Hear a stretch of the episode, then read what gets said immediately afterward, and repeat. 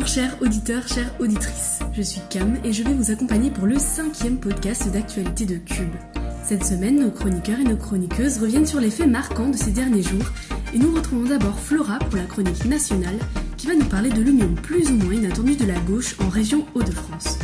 Lucas, lui, nous emmène plus loin au Japon, où l'interdiction du mariage gay a été déclarée anticonstitutionnelle, une première dans le pays du soleil levant puis il reviendra nous mettre un peu de bon au cœur avec la chronique Bonne Nouvelle. Elena, quant à elle, nous présentera un célèbre spationaute français et Sarah finira sur le documentaire consacré au Daft Punk, un programme donc très sympa pour cette semaine du 19 mars. Restez avec nous sur Cube. Peut-être avez-vous vu passer cette info ces derniers jours. La gauche s'est unie dans les Hauts-de-France en vue des élections régionales de juin prochain. Flora revient sur ce coup de théâtre qui peut interroger sur une possible alliance des gauches au niveau national pour 2022. Française, français. Et c'est beaucoup trop tôt. J'ai dit quoi? La République, c'est moi C'est de la poudre de perlimpin. Ah bah ça commence bien. Bonjour Camille, bonjour à toutes et à tous. Et oui, dans un communiqué daté du 11 mars dernier, l'Union de la gauche a été actée dans les Hauts-de-France pour les élections régionales des 13 et 20 juin prochains. La députée européenne Europe Écologie Les Verts Camira Deli emmènera cette alliance inattendue regroupant les insoumis, les communistes, les socialistes et les écologistes, une exception pour l'instant dans l'Hexagone. Quelles sont leurs motivations? Faire front au Rassemblement national de Marine Le Pen et bien sûr remporter la région contre le président sortant Xavier Bertrand. Sur Twitter, le député insoumis nordiste Hugo Bernalicis s'est réjoui de cette union. Je cite, heureux d'avoir pu permettre ce rassemblement pour mener le combat social, écologique et démocratique pour des Hauts-de-France populaires. Xavier Bertrand et le Rassemblement national ont du souci à se faire.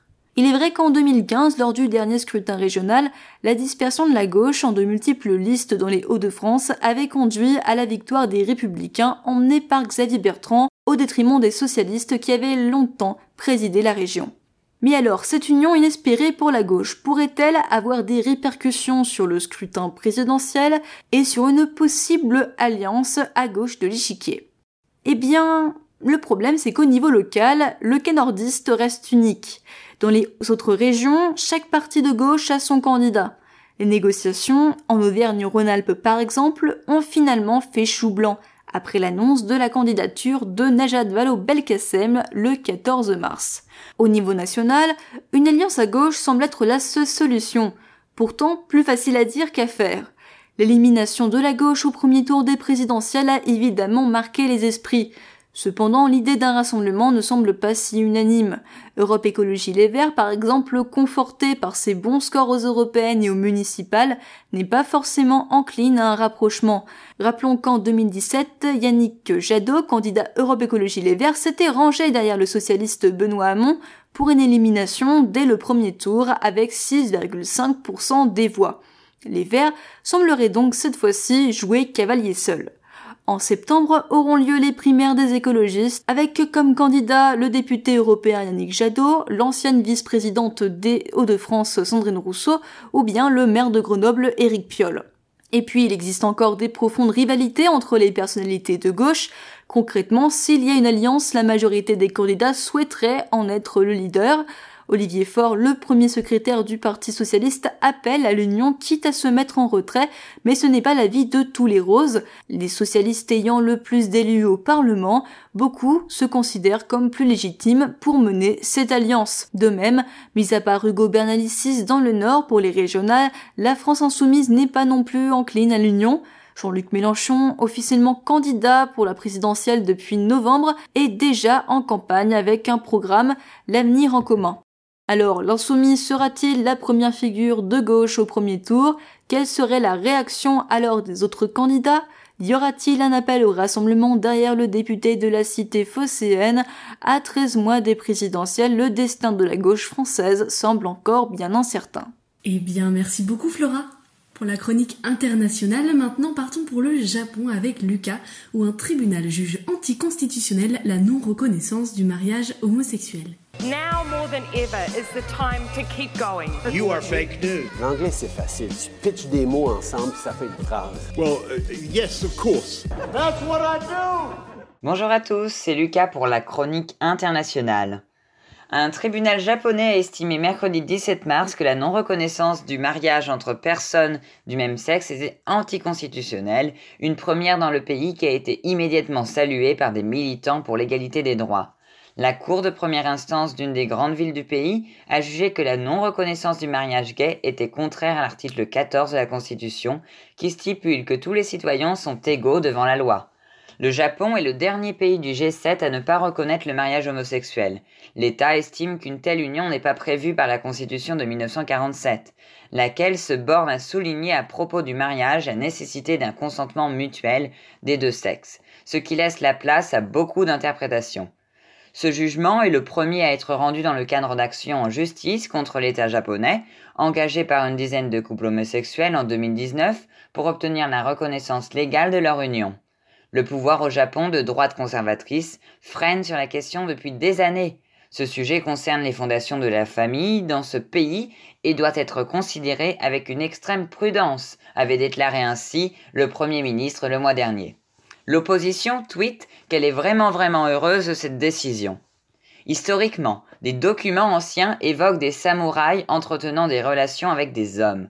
Mais à mesure que l'archipel s'est ouvert à l'étranger, dans la seconde moitié du XIXe siècle, les préjugés occidentaux contre l'homosexualité se sont imposés.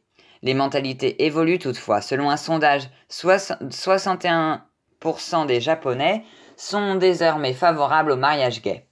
Voici un encouragement pour l'ouverture d'esprit dans cette société japonaise. Et au niveau environnemental, Lucas, l'environnement prend une place importante dans nos vies depuis quelques décennies en matière de recherche scientifique ou décision politique.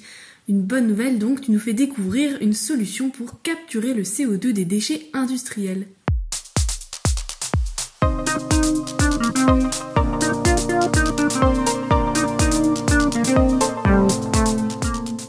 Pour atteindre les objectifs fixés par l'accord de Paris, les secteurs de l'énergie et de l'industrie doivent se transformer en profondeur. En effet, Camille, les solutions de captage, de stockage et de valorisation du CO2 s'imposeront-elles comme les clés pour atteindre la neutralité carbone en 2050 après cinq années de collaboration, des grandes entreprises du secteur privé ont envie de passer à la vitesse supérieure.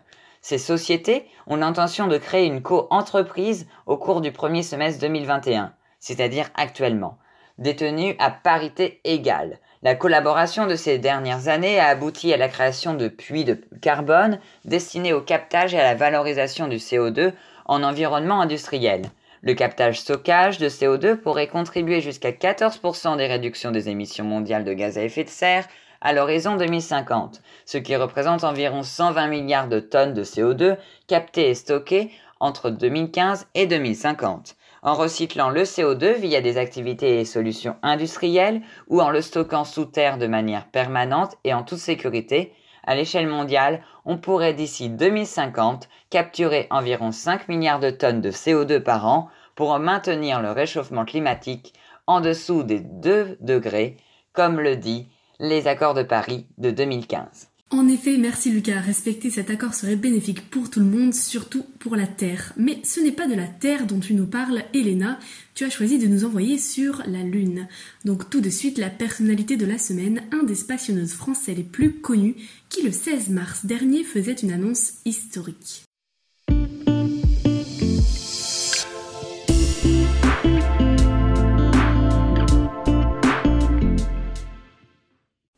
À fait Cam, et je pense que vous avez toutes et tous une petite idée de son identité. C'est bien évidemment Thomas Pesquet. Ce mardi, le spationaute français annonçait lors d'une conférence de presse de l'Agence spatiale européenne qu'il serait l'un des prochains commandants de la Station spatiale internationale, l'ISS. Écoutez sa réaction. Moi, j'ai la chance d'être le le premier Français qui, soit aux commandes, enfin en charge d'un véhicule spatial. C'est pas arrivé avant, donc ça c'est bah, grâce à la à l'histoire, à la place de la France euh, et de, de l'Europe dans les vols habités. Tant mieux pour moi. Mais alors en quoi cette annonce est historique, Elena? Eh bien tout simplement parce que Thomas Pesquet est seulement le troisième Européen à diriger une mission spatiale, mais il est surtout le premier Français à le faire. Le spationaute de 43 ans sera commandant lors de sa prochaine mission dans l'espace, la mission Alpha. Elle débutera le 22 avril prochain avec le décollage de la toute nouvelle capsule développée par l'entreprise américaine SpaceX. D'ailleurs, le français sera aussi le premier européen à bord de cette toute nouvelle capsule, mais aussi le premier Européen à décoller depuis les États-Unis depuis plus de dix ans. Cette mission est donc historique et marquante sur tous les points. Mais Elena, tu parles de spationaute, mais on peut dire aussi cosmonaute ou astronaute, non? Alors Cam, tu fais bien de relever ce petit détail. Parler de cette actu est l'occasion de faire un point vocabulaire. En réalité, cosmonaute, spationaute ou astronaute, ces trois termes désignent la même chose, ce qui change, c'est la nationalité. Il faut remonter à la guerre froide lorsque l'URSS et les États-Unis sont partis à la conquête de l'espace. Les Russes ont utilisé le terme cosmonaute et les États-Unis le terme d'astronaute. Selon France Culture, à la suite de la guerre froide, la France est elle aussi imposée avec le terme de spationaute utilisé majoritairement dans l'Agence spatiale européenne. Aujourd'hui, le terme astronaute reste cependant le plus utilisé dans le monde entier. Ok, je comprends mieux. Donc le spationaute français Thomas Pesquet partira le 22 avril pour une nouvelle mission. Pendant six mois, Thomas Pesquet sera chargé de réaliser des expériences et des démonstrations pour la science durant cette mission. Son rôle de commandant pendant un mois sera alors crucial en cas de difficulté, comme il l'explique sur RMC dans un milieu extrême. On ne peut pas se permettre qu'il y ait trois personnes qui décident et que les décisions ne soient pas les mêmes. Il y a toujours une seule personne qui décide. Donc il y a toujours une hiérarchie. Dans la fin de ma mission, ce sera à moi de, de prendre ces responsabilités-là.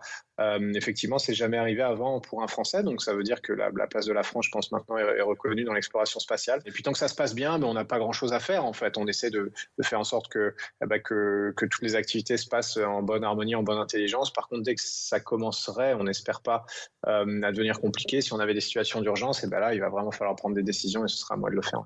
Thomas Pesquet devient donc commandant presque cinq ans après sa première mission spatiale, la mission Proxima, pour laquelle il avait décollé le 17 novembre 2016. Il était revenu sur Terre le 2 juin 2017 et avait marqué les esprits grâce à ses photos de la Terre prises depuis l'espace. Si vous voulez suivre Thomas, rendez-vous sur ses comptes Instagram et Twitter où il est très actif. Vous y retrouverez d'ailleurs les fameuses photos.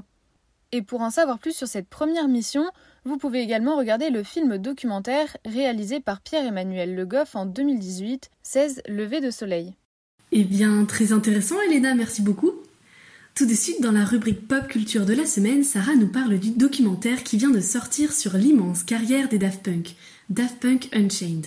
C'est également son coup de cœur qu'elle prend plaisir à partager. Sarah, c'est à toi. And you will be sorted into your houses. C'est un corps qui est protégé par la force. You are my queen. What about the time I said we were on a break?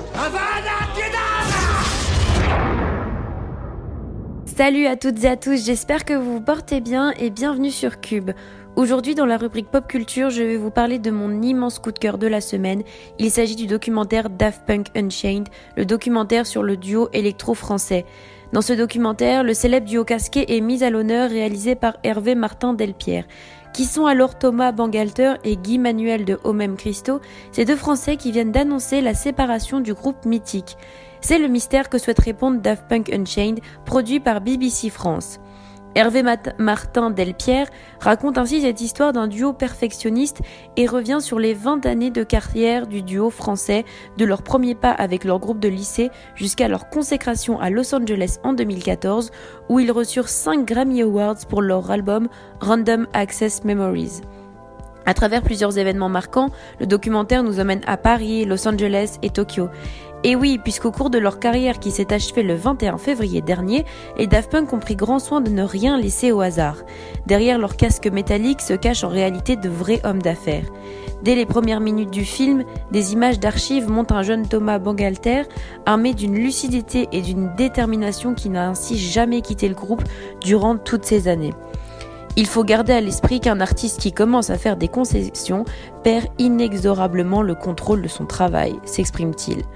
Le documentaire nous entraîne donc dans l'univers singulier des deux artistes sans aucune prise de parole directe de leur part. Des extraits vocaux, des interviews radiophoniques, des archives et des témoignages de leurs proches comblent cette absence et aident à mieux cerner ces robots de l'électro. Tout au long du film, de nombreux artistes témoignent de leur expérience avec le groupe français Pharrell Williams, Neil Rogers, Giorgio Moroder, Kenny West, Michel Gondry ou encore Paul Williams. Avec toute cette richesse de documents, Daft Punk Unchained questionne la recherche de liberté du duo de musique électro et leur refus de faire tomber le casque à l'heure où la vie publique et la vie privée se confondent sur les réseaux sociaux. Alors si comme moi vous avez été attristé de leur séparation et que vous avez aussi envie de voir les débuts du monde de la techno et de voir des archives de foule en délire qui dansent, et oui croyez-moi ça fait du bien de voir ça pendant cette période où nous ne pouvons malheureusement plus faire ça, eh bien faites-moi confiance et foncez voir ce petit bijou de documentaire. Mais on te fait confiance Sarah, ça donne très envie tout ça. Nous avons fait un petit tour de l'actualité, alors on vous laisse sur cette recommandation documentaire et musicale et on vous dit à la semaine prochaine pour le prochain podcast thématique